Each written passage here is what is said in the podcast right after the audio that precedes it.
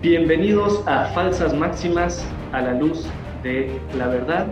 En el programa de hoy, en el que trataremos la falsa máxima de que el Papa no se meta, tenemos un invitado especialísimo y muy querido, que es este Monseñor Luis Manuel Pérez Raigosa.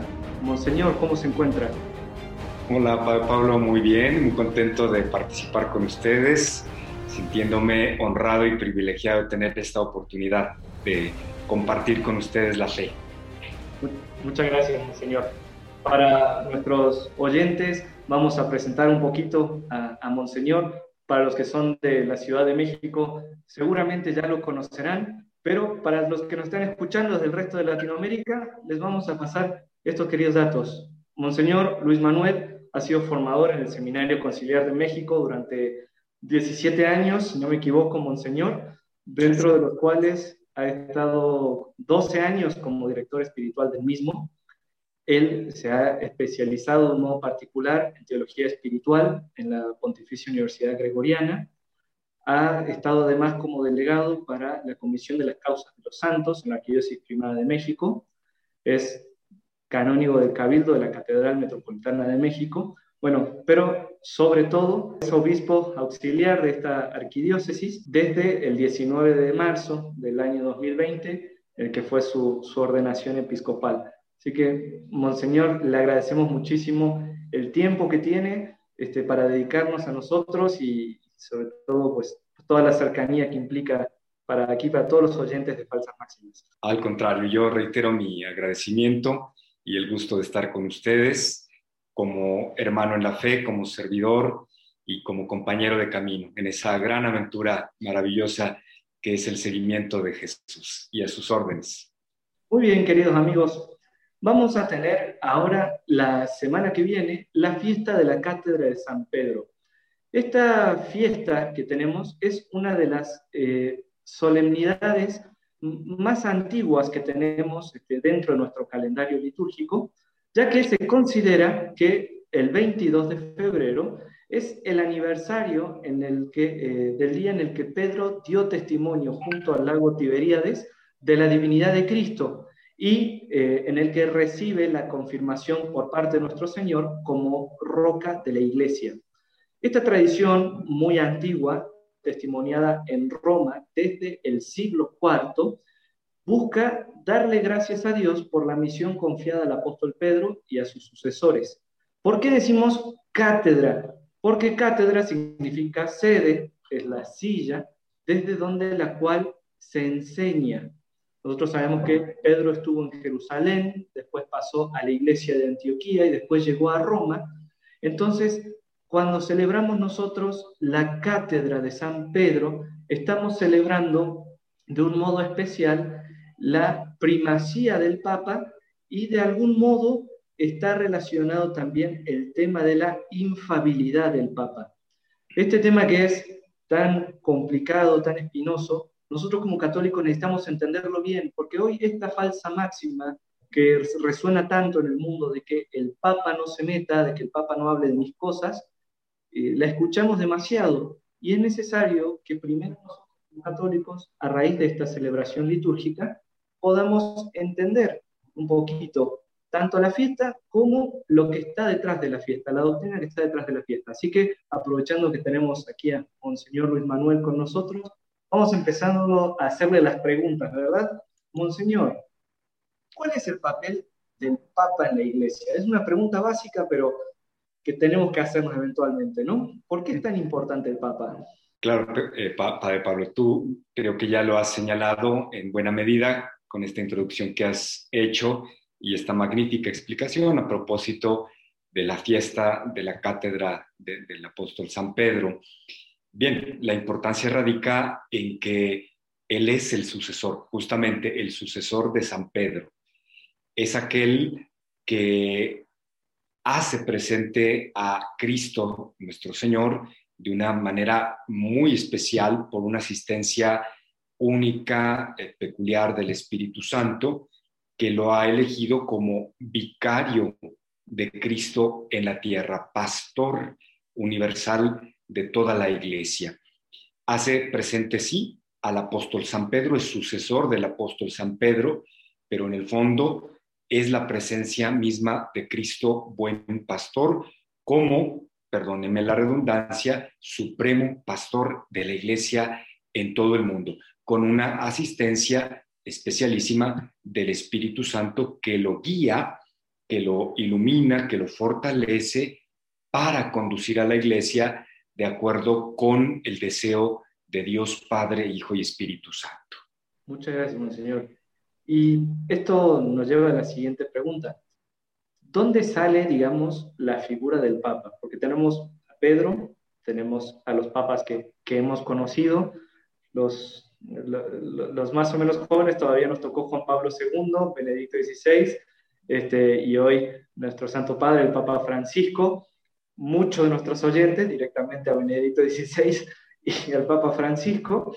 Pero, ¿cómo surge la figura del Papa después de, San Pedro, digamos? ¿O ¿Qué relación hay ahí? Sí, yo, yo, creo que habrá que recordar cómo el amor infinito de Dios que se nos ha manifestado en su plenitud en Cristo el Señor incluye también la previsión de parte de Dios de los modos específicos como la revelación que se nos hizo y que se manifestó, insisto, en plenitud en Jesús, tenía que transmitirse por el resto eh, de la historia humana, por el resto del, del tiempo en que dure la peregrinación humana en esta tierra. Dios no solamente se conformó con enviarnos a su Hijo único, con mostrarse él mismo y darse a conocer a través de su, hijo, de su Hijo único, con enseñarnos a través de Jesús quiénes somos nosotros, de dónde venimos, a dónde vamos,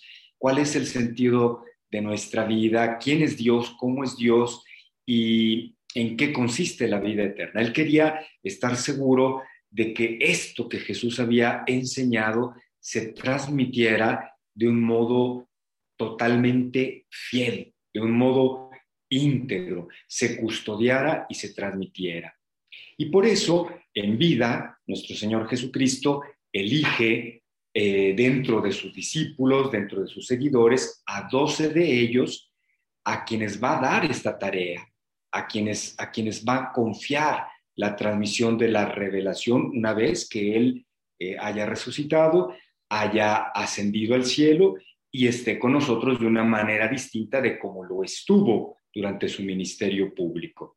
Ahora, dentro de los eh, apóstoles, a uno en particular, en este caso a Pedro, lo va a elegir para que sea el principio y el fundamento visible de la unidad, para que sea la cabeza de ese colegio apostólico y se garantice la unidad de la iglesia al mismo tiempo la fidelidad en la transmisión de la revelación. De modo que es, es Pedro y después de Pedro vendrá por una sucesión ininterrumpida otra serie de, eh, de, de, eh, papas, Pedro es el primero, que van justamente a conservar, a transmitir esta revelación, que van a ser la cabeza del colegio de los apóstoles y que van a ser el principio eh, y el fundamento, fundamento perdón, visible de unidad en la vida de la iglesia. Eh, de modo que, tratando de sintetizar, el origen está en Cristo nuestro Señor, que a Pedro le dice, tú eres Pedro, y sobre esta piedra eh, edificaré mi iglesia. Y sobre eh, la iglesia no prevalecerán los poderes del infierno. Los papas son sucesores legítimos de San Pedro. Muchas gracias, Monseñor. Estaba usted comentando ahora que Pedro, por elección de, nuestro Señor, eh, fue la, cabeza de los doce, ¿no? la cabeza de los demás. y ahora Pedro tiene su sucesor, que es el Papa, los otros doce, los otros once tienen sus sucesores, que, son ustedes los obispos. Eh, ¿Cómo sería entonces o cómo es hoy la relación entre el Papa y los obispos? Esta relación de Pedro, cabeza de los doce, ¿se sigue manteniendo hoy como el Papa cabeza de los obispos o eso cómo, cómo funciona? Sí, por supuesto, por supuesto. Gracias por la pregunta, Padre Pablo, que me parece muy, muy importante. recordemos que Cristo al, instituir a los doce, a, los doce apóstoles, forma una mm, especie de colegio o grupo estable y eligiendo de entre ellos a Pedro, como ya lo señalaba antes, lo pone al frente de ese colegio. Entonces, así como por disposición del Señor, San Pedro y los demás apóstoles formaron un único colegio apostólico, pues por análogas razones, los obispos hoy, que somos sucesores de los apóstoles, estamos unidos entre nosotros en un mismo colegio que llamamos colegio episcopal. Este colegio episcopal sucede al colegio de los apóstoles con Pedro a la cabeza. El Papa sucede a Pedro, ¿no? Entonces, eh, digamos, haciendo esta analogía, el colegio eh, episcopal sucede al colegio apostólico, es presencia del colegio de los apóstoles y Pedro, en la persona del Papa, sigue estando a la eh, cabeza de este colegio apostólico. De hecho, el colegio o cuerpo episcopal no tiene ninguna autoridad eh, si, si, no está unido, vinculado al eh, romano pontífice como cabeza del mismo. Les, les, señalo un detalle muy sencillo, pero al mismo tiempo muy, muy importante. Eh, en el ámbito eh, el litúrgico, teológico, eclesiológico, espiritual, ningún obispo puede ser ordenado obispo si no eh, se tienen un documento que llamamos en la iglesia letras apostólicas o bula de nombramiento episcopal que hace el Santo Padre, ¿no? Los obispos somos nombrados por eh, el Santo Padre. Muchas gracias. Comentó ahorita, Monseñor, que el colegio episcopal tiene al Papa como a su cabeza, de, otro modo, que carece, digamos, de, autoridad. Ahora, esto nos, permite introducirnos en el tema de, de la fidelidad al Papa. Fidelidad que, como sabemos por nuestro catecismo básico, que gracias a Dios hemos podido recibir, le compete no solamente a los obispos, sino a todos los fieles en cada uno de, nuestros ámbitos de vocación, a todos los bautizados, nos compete una fidelidad al Papa. Esta, justo esta fidelidad al Papa es lo que está siendo muy criticada por la falsa máxima que estamos abordando en este programa, ¿no? por una parte nosotros nos inculcan el ser fieles al Papa, por otra parte del mundo nos viene esta falsa máxima de que el Papa no se mete en nada. Entonces, aprovechando que estamos con uno de los sucesores de los apóstoles, ¿qué significa ser fiel al Papa? ¿Qué, qué es la fidelidad al Papa? Sí, yo creo que eh, como, como una primera cuestión que me parece fundamenta todo lo demás, es necesario considerar que eh, en este campo específico del cual estamos hablando, el Papa, el colegio episcopal, la fidelidad al Papa, necesitamos tener la claridad de que nos movemos en el ámbito de la fe, de la fe revelada, de la fe específicamente revelada por Dios, eh, como lo señalaba hace ya un rato, mm, cuya plenitud de la revelación es Cristo, la persona de Cristo, la palabra de Cristo, el misterio de Cristo, fe revelada, custodiada por la, por la iglesia, y que nos implica entonces también la, convicción y la confianza de saber y de creer que Dios, eh,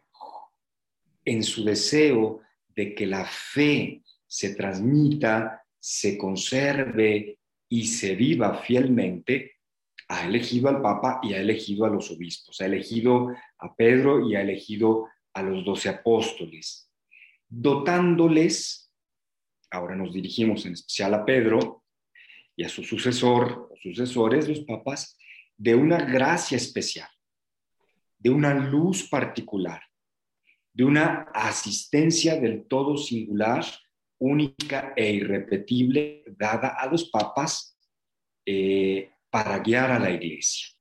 Una eh, gracia, una fuerza, una luz que tiene solo el Papa, no por, por ser él, en este caso, no por ser Jorge Mario Bergoglio, sino por, por la, el servicio que brinda en la iglesia, por la elección que Dios ha hecho de él. Es decir, no es la, la persona por la persona, sino esta fuerza, esta luz, esta gracia sobrenatural de la cual Dios le reviste en atención y en fidelidad de Dios a su iglesia, en cumplimiento fiel de lo que Él ha prometido. Las, eh, los poderes del infierno no prevalecerán sobre la iglesia. Entonces, partiendo de allí, de que el, el Papa tiene una asistencia especial de Dios, tiene una misión del todo eh, particular en la iglesia, podemos entender la fidelidad. La fidelidad que es, por supuesto, el respeto, también, claro, el, respeto humano, pero que es fundamentalmente la eh, escucha y la docilidad a lo que el Papa, en nombre de Cristo y con la autoridad de Cristo, ejerciendo el papel de, autoridad y de fundamento de unidad que Dios le ha dado en la iglesia, nos enseña acerca de la fe y de las costumbres. O sea, la fidelidad no, no consiste, perdónenme que vaya a ser este muy plástico o a lo mejor muy coloquial en la manera de expresarme, no consiste en una simpatía humana, no consiste en que el, en que el papá me caiga súper bien, no, no consiste en, estar de acuerdo si el Papa me habla sobre fútbol o me habla sobre gastronomía o me habla eh, sobre temas tangenciales o que no están directamente conectados con la fe y la moral. Ser fieles a Él es reconocer su papel en la iglesia, reconocer la acción del Espíritu Santo en Él, porque Dios lo ha elegido, reconocer a Cristo en Él y ser dóciles a sus enseñanzas en materia de fe y de costumbres. Muchas gracias, Monseñor. Pues, me parece que estas últimas palabras vuelven a introducir otro, otro bloque de preguntas este, que tenían nuestros oyentes, que es justo sobre el tema de la infalibilidad del Papa. Ha mencionado usted esta luz que tiene, esta gracia que tiene para llevar adelante a la Iglesia, para ser custodio, para ser defensor de la fe, para asegurar sobre todo eh, que la iglesia a través de los tiempos, la iglesia militante pueda encontrarse ¿no? con, con, Cristo mediante la fe que hemos recibido. Y eh, recordemos a nuestros oyentes que estamos en todo este contexto celebrando la, la cátedra de San Pedro, ¿verdad? Entonces, la cátedra implica enseñanza y la enseñanza del Papa va a acordar las cuestiones de fe y de moral este, de la iglesia. Y acá hay como un concepto que nos está, que nos está faltando, es la infalibilidad del Papa. El tema recientemente introducido en la iglesia, ha sido un dogma que, que introdujo el Papa Pío IX, pero pues vamos a escuchar a nuestro obispo. Monseñor, este, ¿qué significa la infalibilidad papal? ¿Qué es la infalibilidad del Papa? Sí, Pablo antes de responder directamente a tu pregunta, eh, quisiera retomar lo último que tú señalabas. Me parece importante destacarlo, la, infalibilidad del Papa en materia de fe y de moral, como también tú lo has subrayado en distintos momentos, es muy importante tenerlo en cuenta. El Papa no es infalible en matemáticas, en física, en química, eh, eh, en historia, en gastronomía, en moda, en decoración, eh, en ingeniería. Es infalible por esta gracia especial de la cual hemos hablado en materias de fe y de moral. Este dogma de fe fue definido por el Concilio Vaticano I en la Constitución dogmática Pastor Eternus, que como bien nos señalaba el padre Pablo, es relativamente reciente, es del, del siglo ya 19, del 18 de julio del año 1870 como definición, pero como convicción de fe, pues la Iglesia lo ha creído desde los orígenes. Bueno, ¿en qué consiste esta infalibilidad papal? Eh, consiste en que el Papa, asistido por el Espíritu Santo, elegido por Dios para conducir a la Iglesia elegido por Dios para que el pueblo de Dios, la iglesia, permanezca en la verdad, en la auténtica verdad de la revelación, para que esa verdad se custodie y se transmita de modo fiel, ha dado al eh, sucesor de Pedro, a Pedro y a sus sucesores, una gracia especial para conocer y para enseñar eh, de modo definitivo la doctrina en cuestiones de fe y de moral. Esta infalibilidad eh, consiste en aquello que el Papa enseña específicamente como pastor y maestro supremo de todos los fieles eh, cuando enseña ex cátedra, es decir, haciendo de modo explícito, solemne, público, formal, declarado, un acto en el que nos dice esto es doctrina revelada, esto hemos de creerlo y tiene un carácter tremendamente fuerte porque es eh, eh, una doctrina eh, irreformable. Por eso también entendemos que el Papa no habla siempre desde, esta, desde esta modalidad, digámoslo así.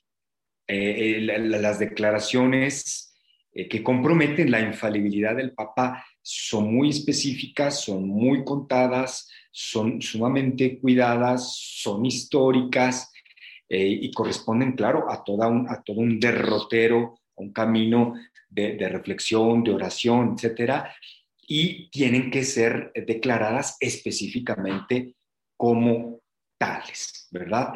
Eh, insisto, cuando como pastor y maestro supremo de todos los fieles, que quiere confirmar en la fe a sus hermanos, proclama por un acto definitivo que algo en materia de doctrina o de moral corresponde a la fe revelada. Como ven, se trata de algo súper, súper, súper importante, súper grueso, súper denso, súper importante. ¿Y de dónde saca el Papa como que el contenido de este tipo de pronunciamientos? Muchos jóvenes creo que crecimos como con esa duda, ¿no? De baja el Espíritu Santo, se nos susurra al oído.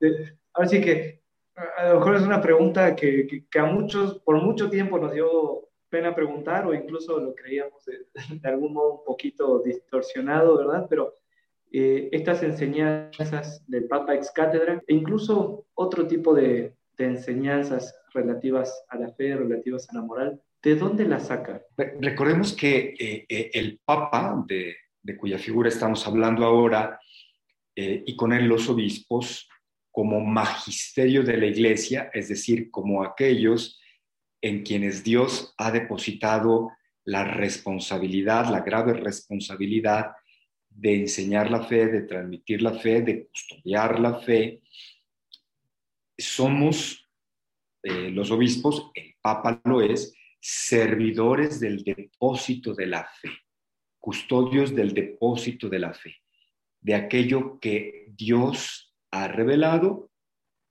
que ha revelado en plenitud en Cristo, que la iglesia ha conservado desde sus orígenes y que ha transmitido en ese proceso eh, vivo de transmisión que llamamos tradición de la iglesia.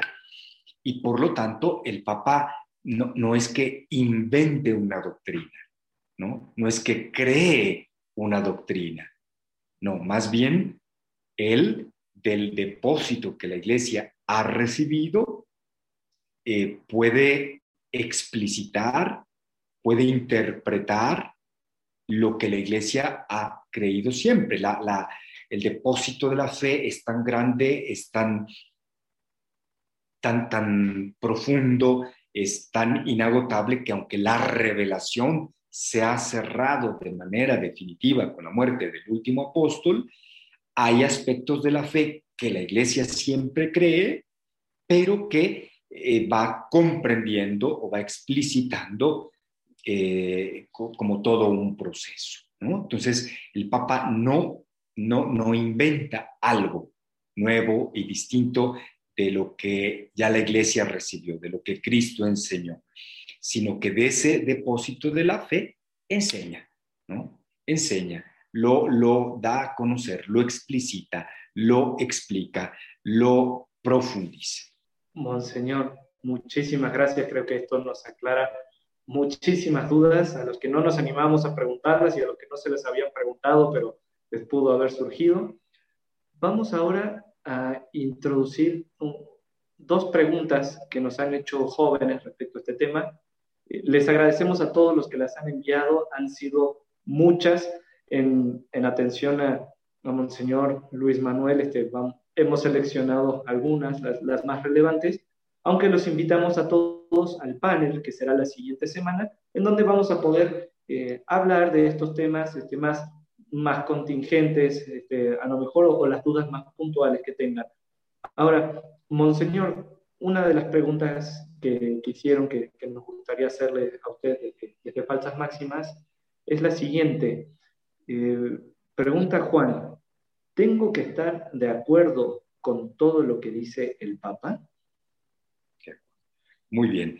Antes de, responder a la pregunta de Juan, si, si me lo permites, Padre Pablo, yo quisiera regresarme un poquito a la, última pregunta, a la anterior que me hacías, para mm, eh, compartir con ustedes, invitarles a la lectura eh, del número 10 de un documento muy importante en la vida de la Iglesia, un documento del Concilio Vaticano II, eh, que se llama Dei Verbum. Allí, en poquitas palabras, en unos cuantos renglones, se, nos, se nos habla de manera muy clara sobre cuál es la relación del Papa con el depósito de la fe, del Papa en particular, del Magisterio en general. Lo voy a leer con la seguridad de que ustedes, eh, por propio interés, después irán personalmente a leer, a leer quizá no solo el número 10, sino toda la Dei Verbum. Dice ese número 10. Pero el oficio de interpretar auténticamente la palabra de Dios, escrita o transmitida, ha sido confiado únicamente al magisterio vivo de la Iglesia, cuya autoridad se ejerce en el nombre de Jesucristo. Este magisterio, Papa, los obispos, evidentemente no está sobre la palabra de Dios, sino que la sirve, enseñando solamente lo que le ha sido confiado por mandato divino y con la asistencia del Espíritu Santo, la oye con piedad, la guarda con exactitud y la expone con fidelidad. Y de este único depósito de la fe saca todo lo que propone, ojo, aquí esto es muy importante, de este único depósito de la fe saca todo lo que propone como verdad revelada por Dios que se ha de creer. ¿no? De Verbum número 10. Pero ojalá lean, lean todo, todo, todo el documento. Bien, pues ahora sí vamos a la pregunta que se nos, que se nos hacía, ¿verdad? Si no mal recuerdo, Padre Pablo, ¿tengo que estar de acuerdo con todo lo que el Papa dice? Esa era la, pregunta. ¿O ya inventé una? no, no, no, correcto, así es. Y, de paso lo unimos con la siguiente que, que nos hizo Anita, que creo que van de la mano. Es, ¿tengo que estar de acuerdo con todo lo que dice el Papa? Nos preguntó Juan. Y Anita dice, ¿es pecado no estar a favor o dudar del Papa?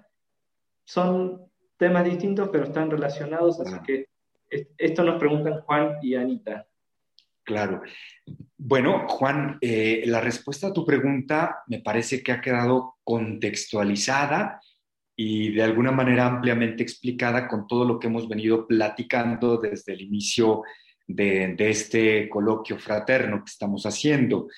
Eh, cuando hemos hablado de la asistencia especial del Espíritu Santo al Papa, cuando hemos hablado de una gracia, es decir, de una luz, de una fuerza, de una presencia eh, única e irrepetible que Dios le da a cada uno de los papas, justo por el servicio que prestan a la iglesia. Entonces, tengo que estar de acuerdo con todo lo que dice el Papa, eh, con todo lo que dice eh, ex cátedra, digamos, y no solamente lo que dice ex cátedra, sino lo que dice como maestro de la fe, como principio visible de unidad en la iglesia, con todo lo que dice en materia de fe y de costumbres que está arraigado en el depósito de la fe, por supuesto que necesitamos estar de acuerdo. Y si lo dice ex cátedra, es decir, de un modo eh, solemne, etcétera, como lo hemos explicado hace un rato, pues con mayor razón. Creo que lo que tanto su servidor como el padre Pablo hemos venido compartiendo, explica este, eh, la, razón. Y Anita nos dice, es pecado no estar a favor o dudar del Papa. Eh, volvemos al tema. Si se trata de mm, la materia específica de la fe y de la moral, bien, no, no, no es, eh, o sea, se puede dudar, pero ojo, ojo, o sea, podemos tener dudas, podemos tener inquietudes, podemos no entender, podemos no saber, podemos no comprender, pero para eso es necesario estudiar, profundizar, preguntar, asesorarnos ir a documentos muy específicos que nos van a clarificar las cosas que no tengamos claras, como por ejemplo el catecismo de la Iglesia Católica. Eh, ¿Por qué? Pues bueno, pues porque lo, más seguro es que el Papa tenga más información que, nosotros, ¿verdad?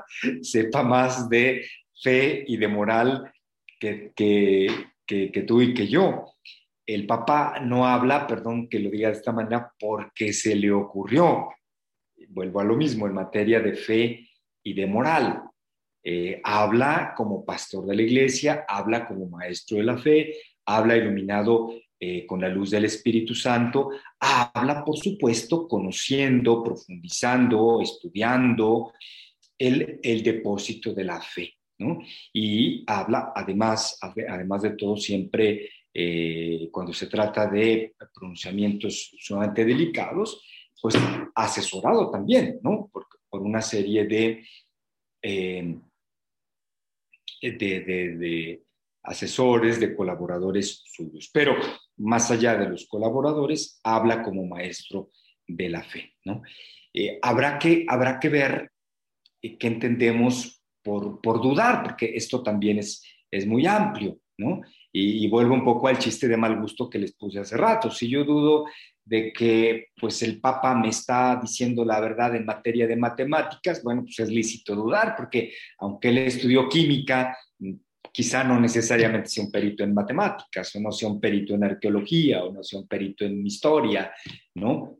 Pero sí, eh, eh, como maestro de la fe, pues tiene la tarea de iluminarnos, de mostrarnos, de darnos la revelación, o más bien de, custodiar la revelación y transmitirla en cuanto a la fe, en cuanto a las eh, costumbres. ¿no?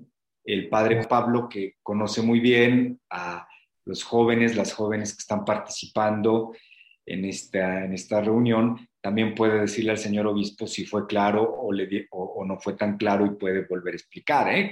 estamos entre hermanos con toda la confianza.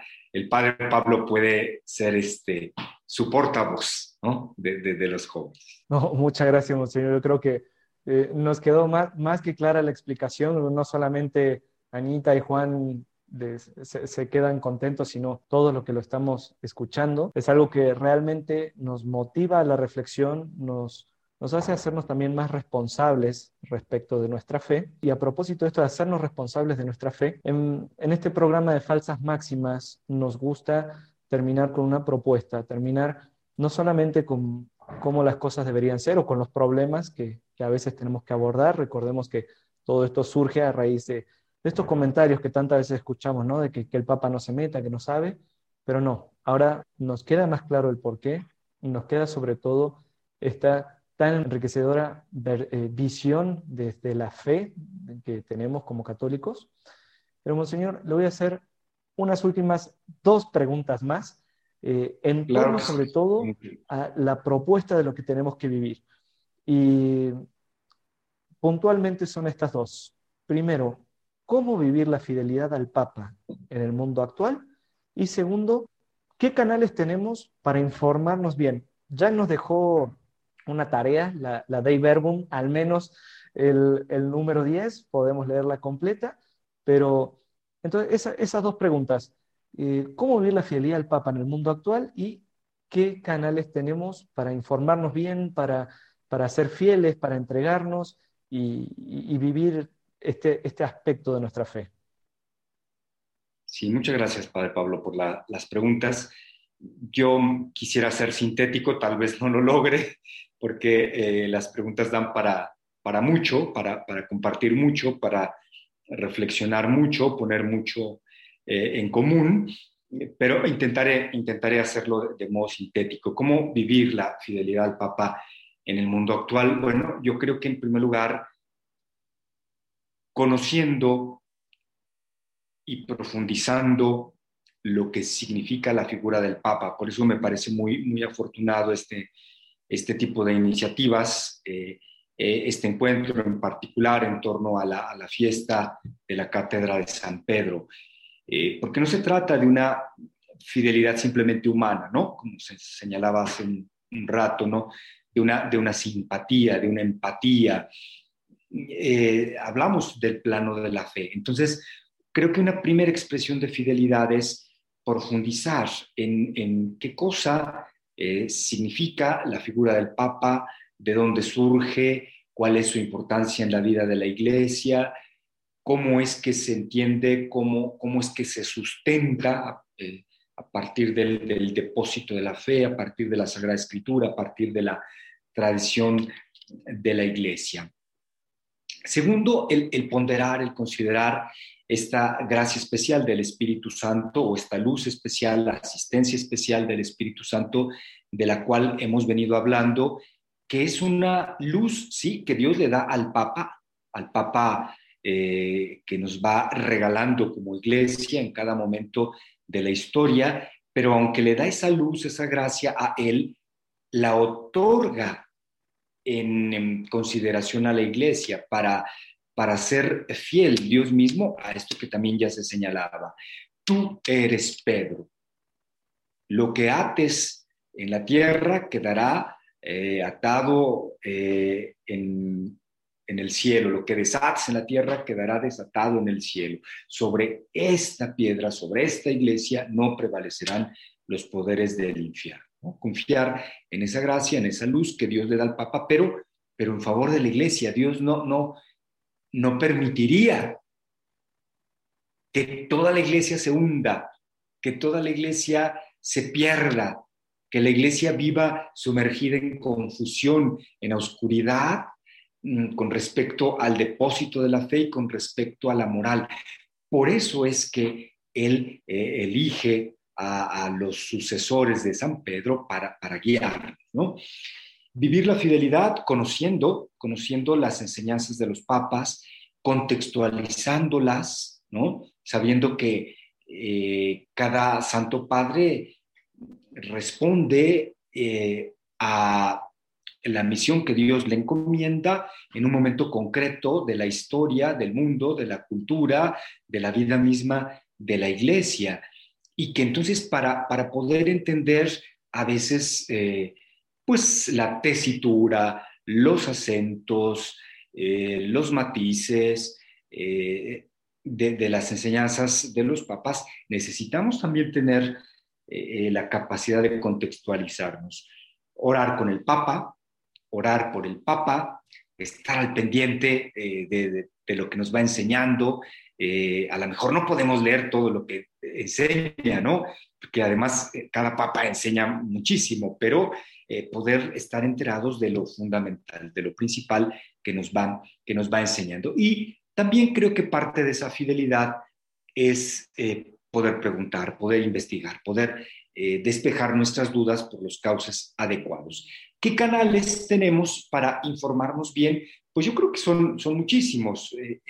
yo les diría uno, sin duda muy importante, es el, catecismo de la Iglesia Católica todo él, todo él, pero quizá para este tema en específico nos ayudan eh, los números que hablan acerca del sumo pontífice, del, del colegio episcopal, etcétera, eh, número 880 del catecismo de la iglesia en, adelante, ¿no? Eh, acudir a, pues a buenos teólogos, eh, repasarnos muchas de las catequesis, de, las aportaciones que nos ha dado, por ejemplo, el Papa eh, Benedicto XVI, eh, con la ayuda del Padre Pablo Tomás Patrito y otros buenos sacerdotes que gracias a Dios les acompañan ustedes en el camino de la fe acercarnos a buenos manuales sencillos de, teología dogmática, a lo mejor muy sintéticos, pero que nos ayudan a tener claridad, claridad en, las cuestiones de fe y en particular ahora en, en lo que se refiere al Santo Padre. Bueno, Monseñor, le agradecemos muchísimo todas sus, sus palabras que nos iluminan, nos llenan de esperanza, nos llenan de consuelo. Y ahora de nuestra parte nos toca hacerle caso, ¿verdad? Ya sabemos qué canales, eh, por cuáles canales empezar, ni siquiera agotar, empezar a formarnos en estas cuestiones básicas de fe. Sabemos que estamos en un mundo eh, plural hoy en día, adverso para muchos de nuestros oyentes, pero lo que nos tiene que animar es esta esperanza que, a la que nos ha invitado Monseñor Manuel con sus palabras. Cristo no deja de sostener a su iglesia, Cristo le ha dado al Papa un ministerio especial para sostenerla, fortalecerla y garantizarla, garantizarle esta fe que nos une con nuestro Señor, porque al final del día estamos llamados a eso, estamos llamados a ser santos, estamos llamados a encontrarnos con Cristo y estamos llamados a ser luz del mundo y sal de la tierra. Que, que estas orientaciones de nuestro obispo nos guíen para justamente aprovechar a nuestro Santo Padre eh, en todas estas cosas en las que nos confirma en la fe, nos ayuda a ser sal y nos ayuda a encender un poco más nuestra luz. Monseñor, nuevamente muchísimas gracias y que Dios lo siga colmando de, bendiciones en su ministerio de confirmarnos a nosotros en la fe y en la caridad. Pues el agradecido soy yo, el agradecido soy yo por esta invitación, por esta oportunidad de compartir eh, la fe en un punto tan, tan delicado y tan bello al mismo tiempo como lo es la figura del Santo Padre. Eh, hoy el Papa Francisco, a quien Dios nuestro Señor ha puesto como presencia viva de, de Cristo el buen pastor. Un abrazo a todos y les aseguro a todos mi oración por ustedes y yo les rogaría que no me olviden y no olviden a ninguno de los obispos, en particular los de la Arquidiócesis de México, en su oración.